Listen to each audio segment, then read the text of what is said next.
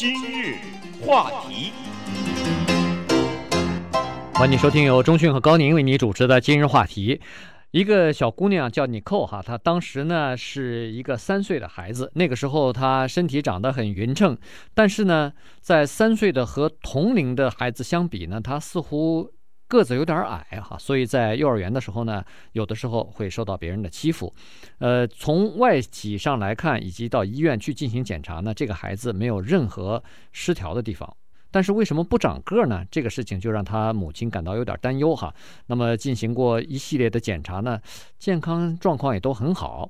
但是母亲就担心哈，她说：第一是在学校里头有的时候受欺负；第二呢，她眼中的这个小孩子啊，突然就变成一个年纪大的一个小老太太。认为说，如果要是这个孩子长成最多就是长成人以后只有四尺八寸的话，这个情况好像有点糟糕哈。于是她妈妈呢，就准备让她接受一个叫做成长激素的这个注射的治疗。那么这个治疗呢，也要进行好几年。最后，呃，母亲还是决定在和医生讨论之后呢，还是决定说是要给女儿注射这种东西哈。这样一来呢，呃，这个时间过得飞快。今年这个 Nicole 已经十八岁了。经过七年的治疗之后呢，看来治疗还是有一点效果。她现在的身高是五尺二寸。对，五尺二寸，作为一个女孩子来说，其实也不算是一个高个哈，也就是中等偏下一点。但是毕竟是比四尺八寸要好很多了。四尺八寸这个数字是当时他的医生给他的。医生根据他的骨骼的发育和他当时的身材的比例呢，说当他长成以后，他最多就是四尺八。那他母亲当时马上就做了这么一个反应，她说：“你能想象着我的女儿在二十五岁的时候？”手里提着一个公文包，作为一个律师，大踏步地走进一个法庭里去的时候，那是什么样吗？你能想象着一个四尺八寸的女孩子，在一个医院里胸前挂着一个听诊器，然后人家说这是著名的什么什么医生吗？他说。不行，他说，呃，那个医生前面那个注明根本加不上去。这个四十八，他说不行，这个官司打不赢的。如果他要是辩护律师的话，人家也不会去找他啊。说犯了罪，一看自己的律师身材才四十八，说不行，就是因为这个考虑呢，他决定给女儿注射荷尔蒙，而这个成长荷尔蒙。一个母亲决定让自己孩子当时是六岁哈，他开始注射的。六岁的时候，他决定给他做这个的话，这是一个很大的决定啊，因为那个时候这个药并不是一个很完善的。你个子是长高了，谁知道它会不会带来其他的一些反应呢？那这个话题之所以现在提出来，那就是因为在今年七月份的时候，差不多七月将近月底的时候呢，美国的 FDA 食品与药物管理委员会他们正式的批准了。这个由 Eli Lilly 这家制药公司研制出来的一个药叫做 Humatrope，我相信这个字就是用“人类成长”这两个字来结合的这么一种药的名字。嗯，呃，而且呢，这这个药其实早就有了哈，只不过食品药物管理局呢，它是放宽这个规定，就是说这个成长激素呢可以用于。呃，个子过于矮，就是低于正常标准的这个孩子身上，以前孩子是不许做的，只能在成人身上做哈。那么现在呢，看来是孩子可以做，啊、成人可以啊。成人现在啊也可以再做，来得及吗？呃，您是属于老人，所以也不行。至少咱们也向个一米八迈进一下吧。对，那么呃，这个一放宽呢，呃，全美国大概有四十万的孩子啊。陆陆续续的，大概都会要使用这个这个药物了哈。那么这个实际上是一个非常棘手的一系列的问题。你想想看哈，美国的 FDA 食品药物管理局啊，它不仅是，呃，它最近出出了很多这方面的药物哈，就是，呃，这个治疗身高身矮的是一个药物，还有一个治疗这个腼腆呢害羞，现在也有药物可以试，或者是治疗这个。呃，叫做哎，性性欲衰退或者就没有什么性欲的性冷淡，这也有药，再加上什么粉刺之类的哈，这些东西都有药，药物可治。但是这些药，第一它副作用有，第二呢，它起的作用又是相当的有限哈，所以 FDA 就要衡量说这个东西啊，到底是要不要用它。比如说这个药物又有有有限，但是你费用又很高，那么。可有可无，有的时候你比如说身上长粉刺，那个那个年轻人发育期的时候，那有的时候也不能算是个病啊。那到底是不是应该有这么个药物呢？所以这个这个呃 FDA 啊，它最近一直有这样的这个棘手的问题要他们来处理。所以这个里边实际上根本的问题就是刚才说的这个算不算病？个癌不是病吧？你身上长粉刺不是病？你性冷淡那也不是病啊？那就别性了吧，那就 对所以这问题就是这么回事儿哈。所以这是一方面。FDA 要决定这到底是不是个病，要花钱研究，然后去卖这个药去。再有一个，这算谁的责任？当这个药问世了以后，它是医生的责任呢，也就是由医生他来负责给你开这个，还是由病人来负责呢？还是由保险公司负责，还是由政府负责啊？很多的时候，由于我们纳税人所纳的这个税款里面有一部分也是负责医疗的，那这个难道说你个子矮，这个要政府出钱吗？这不可能吧？保险公司有很多他不干呢，我这个保险里面不包含这一项。说你想把自己的外形做改变的话，这个有的时候它涉及到进入到美容的这一方面了哈，所以这个也不行。那当然，接下来就是所谓的副作用的，它它弥补了你身体的某些缺陷，但是是不是还会给你带来其他的健康的问题？那如果你产生了其他的健康的问题，那可能政府要付钱了。对，所以这就是一连串的问题。对，不过我还是非常推崇这个 FDA 的这些专业人员哈，这些审批药物的人员，其实他。在审批就是放宽这个治疗矮子的这个药，就是成长激素的这个药的时候呢，他已经超出了他传统的界限和这个技术的范畴了。他已经考虑到说，一个人如果要是多矮，那么他在学校里头可能就会受欺负，嗯，就会被其他的同学所嘲笑，就会。终身都是孤独，都是非常寂寞，因为大家都看不起他，因为他很矮啊。或者说，多矮的人，他的结婚率就比较低，就是找不着男朋友或女朋友，或者说他自己没有自信，被轻视，能力不够等等。如果要是这样的话，那么矮。那就变成病了，因为他他可能会发展成其他的病，就是说，由于干脆他不是其他病，他也是个社会病。对 对，是个社会病，或者说由于身矮身高不够，不是一个标准的身高，所以呃受到嘲笑什么呃讥讽，所以在这以后呢。他就变成心理的毛病了哈，所以这个时候啊，这个 FDA 就毅然的决定说，孩子应该不能受这个社会或者是其他同学的欺负，那么应该让他们有这样一个选择，就是说可以注射这个成长激素呢，让他至少达到那个正常标准，哪怕是低线也好，至少能达到这个正常的标准哈。那这个呢，可以让政府或者让医生或者让家长。自己去选择。对，刚才讲过了，由 Eli Lilly 这家制药公司所推出来的这个叫 Humatrope 呢，这个药实际上早就有了，只不过刚才说了是最近放了宽限，让儿童可以用。可是这个药呢，我们来看一看哈，它也有它自己本身的问题，这个也是令人不可思议。它是在七岁到十五岁这个年龄段的孩子打这个成长激素啊，没用。对对，不大部分人来说没有用。这个就有意思没意思，就是在这个年龄段，七岁到十五岁要用的话，赶紧六岁的时候开始用，是这这么一个问题哈。还有呢，就是对于很多人来说，他这个药一用啊，就要用很多年，而。用了很多年以后，可能未必能够达到你想要达到的那个高度。人类的高度呢，是这样，根据你的体重和身高，它有一个比例，有一种高度叫做所谓的 normal height，所谓正常的高度。那我想，这种正常的高度就是一个男性至少得有个五尺以上吧，啊，这种，呃，女性也有一些。待会儿我们说说，他会有。对，那成年的男子、女子大概是什么算是正常的？那么还有就是，当然这是不多了哈。个别的孩子呢，在接受了这个成长激素以后，他就产生了一些类似于像。像是糖尿病一样的症状，同时，因为它这个激素是让你在短期之内成长，那你的身体可能配合了，可是你的脊椎啊。配合不上，所以有的时候可能会产生所谓脊椎弯曲这个现象。对，这个好像在目前为止是发现了多少？二十七例，好像是。嗯，二十七例，好像还有像脑瘤那种症状都出出来了哈，有二十七例的这样的情况，所以副作用是有的。那这个呢，就要看医生和家长最后是怎么决定，到底要不要 take 这个 risk，就是要不要冒这个风险了。那稍待会儿呢，我们再来看一看这个这个成长激素这个事情啊。到底是什么时候开始进行研究的？以及我们再看一下这个具体的事例。欢迎继续收听由中讯和高宁为你主持的今日话题。其实我们大家呢。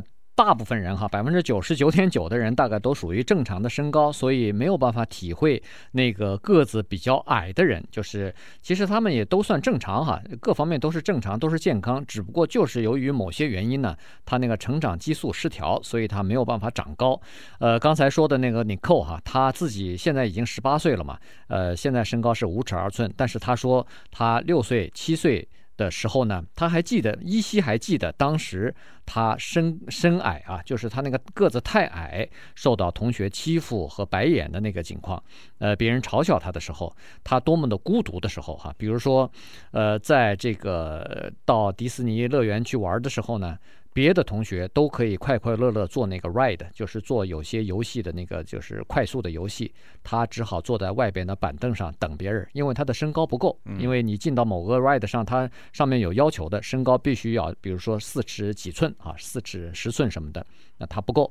那么有的时候他还觉得很很难为情、很丢人的，就是他上二年级的时候，居然还要从家里头带一个小板凳来，因为他们二年级的老师很要求很严格，说是每个。学生啊，坐在凳子上的时候，脚都要踩着这个地。那他他那个腿短啊，踩不到地，怎么办呢？他要带个小板凳放在那个地上，然后脚踩在那个板凳上。这个这个变成别人的笑话了。这个算好的，也就算是说他还没有受到凌辱了哈。接下来还有更惨的。他首先在游乐场上面、操场上面大家玩耍的时候，他往往成为嘲讽的对象。比如说几个孩子把他举起来。然后我们知道，在在那个学校，在稍微年纪大一点的时候，很多学校有那个所谓的 locker，就是每一个学生有自己的一个存放物品的一个铁柜子嘛。嗯。打开那个柜子，砰，把它塞进去了，塞进去，然后从外面锁上。你身高大一点，或者你块头稍微大一点，你塞不进去啊。对。还有他印象最深的一次是学校有一个放垃圾那个大桶，我们知道在美国有这种哈。那一天呢，他大概那里面倒走了，那空了那个桶，这一帮孩子。把他给扔进去了，然后盖子盖上了，都是冲着他这个身高来的。还有一次是大家嘲笑他穿的衣服，因为他特殊的这个身高啊，买不到衣服，他只能去买人家不到他这个年龄的那个孩子的衣服。你想想，一个八岁的孩子穿个四岁的孩子的衣服，那那那是很可笑啊。对，所以在学校里头，可能学生就开始嘲笑他。当然，他也记得他渴的时候。但是没办法喝水，因为他他那个身高啊够不到那个呃喝水那个 fountain，就是喝水自动的那个饮水机哈，所以他说种种的不方便，在学校里头受欺负的这种这种情况呢，他回家有的时候会哭。那么他妈妈呢觉得这个女儿呢真的是受委屈了哈，所以呢后来就决定说是让他注射这个呃成长激素。当然现在他仍然非常感激他母亲后来这么做哈。其实注射这个激素呢不便宜，因为我们知道每天都要打一针。而且要持续好几年，呃，每天打一针，你想想看，一年三百多天打下来，呃，价钱是多少呢？每年的费用差不多是一到三万块钱。对，那么像这种情况之下，有很多健保公司、保险公司，他是不愿意支付这笔治疗费用的。所以在这种情况之下，这个母亲家长就要出钱了。那么全美国呀。呃，人们就做了这么一个统计哈，说是如果要是现在放宽了这个注射荷尔蒙，就是成长激素的这个整个的治疗手段放宽，对孩子可以注射的话，那么全美国差不多一年花在这上面的治疗费用。一百八十亿，对，那当然我们会想到，所有的家里面有这样的孩子，就是身高没有达到所谓正常高度的这些孩子啊，他们的家长一定非常担心嘛，一定会想蜂拥而至啊，一定会想来，都会在用这个药，也未必。比如说，我们看这个 Steve 和 Lisa 这一对夫妻，他们两个有一个九岁的女儿叫 Brittany。九岁的孩子呢，身高比同年龄的人呢矮很多，他只有四尺一寸，是一个小矮个。那么当然了，他在学校里也是蒙受了很多的别人的嘲笑。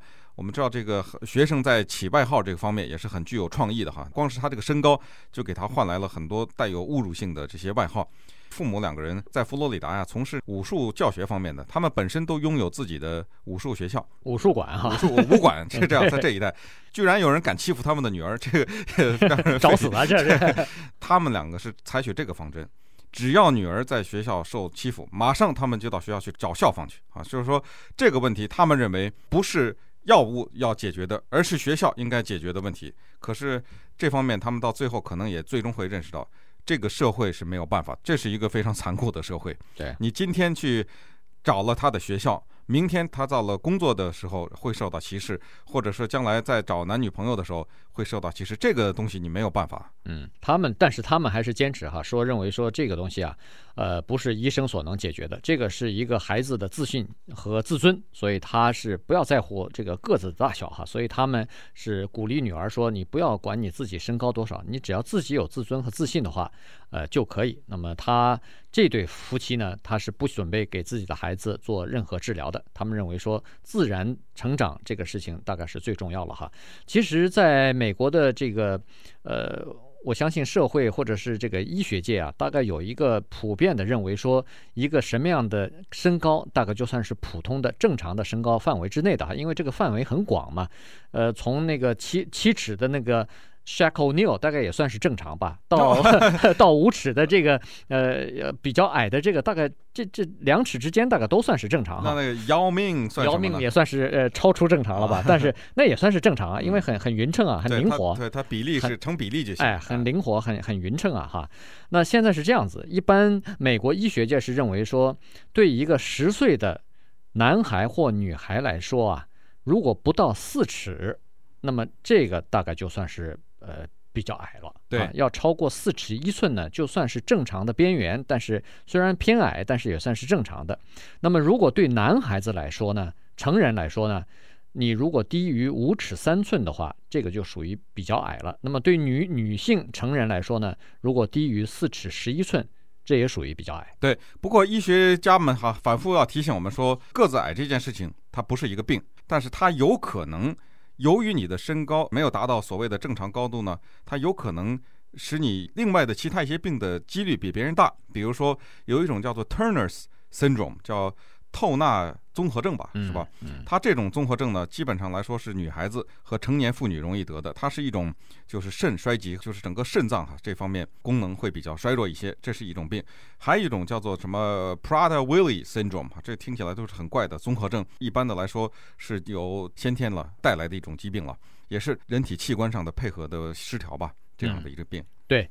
呃，所以呢，在碰到这种情况之下呢，可能家长和医生啊，要最后替这个孩子决定，因为孩子还很小嘛。但是如果要是能预期他长大以后身高比较矮的话，那么他们要决定了哈，因为必第一，这需要几年的治疗，而且每天要注射一针。那么如果注射这个针的话呢，其实。可能增长的高度呢，大概也就是两到三寸，所以这个第一到底值不值得哈？第二呢，就是说它还是有些副作用。不过医生说了，一般来说这个副作用啊，呃，在停止注射之后，呃，可以消失，或者说可以用其他的药物来弥补一下哈，抗这个副作用。呃，这个是可以监控到的，不会造成生命的危险。这是第二。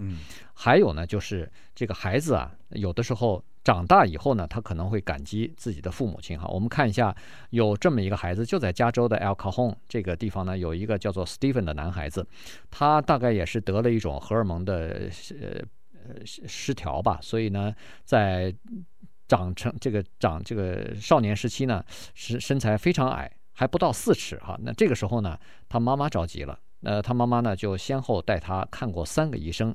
每一个医生诊断出来的情况大概都是这个样子，所以最后呢，就让他母亲和这个医生呢来决定到底是不是要对他进行诊断，呃，要进行治疗。嗯，在一个三岁的孩子来说呢，他说啊，他现在还都记着呢，当时决定给他治疗的时候呢是打针，他说他每天。知道要打针的时候，都钻到床底下，要半天才把他给弄出来。对，他当然是痛恨打针，所有的小孩子都痛恨打针。但是在他十三岁的时候，我们想想，他三岁时候开始治疗，十三岁他已经天天被这么打针打了十年了呢。他站在母亲的面前，已经是一个五尺一寸的 男孩子了。他说啊，非常的感激。又过了一段时间呢，他长到五尺二的时候，他说他终于。能够低着头看他妈了，因为他妈是五尺一，他 他是五尺二，他可以说看到母亲的头的顶部了哈。在他十八岁的时候，他已经是一个五尺七寸的英俊的小伙子了。那他说了哈，他说，尽管我小的时候打了这么多针，但是我依然感谢我的母亲。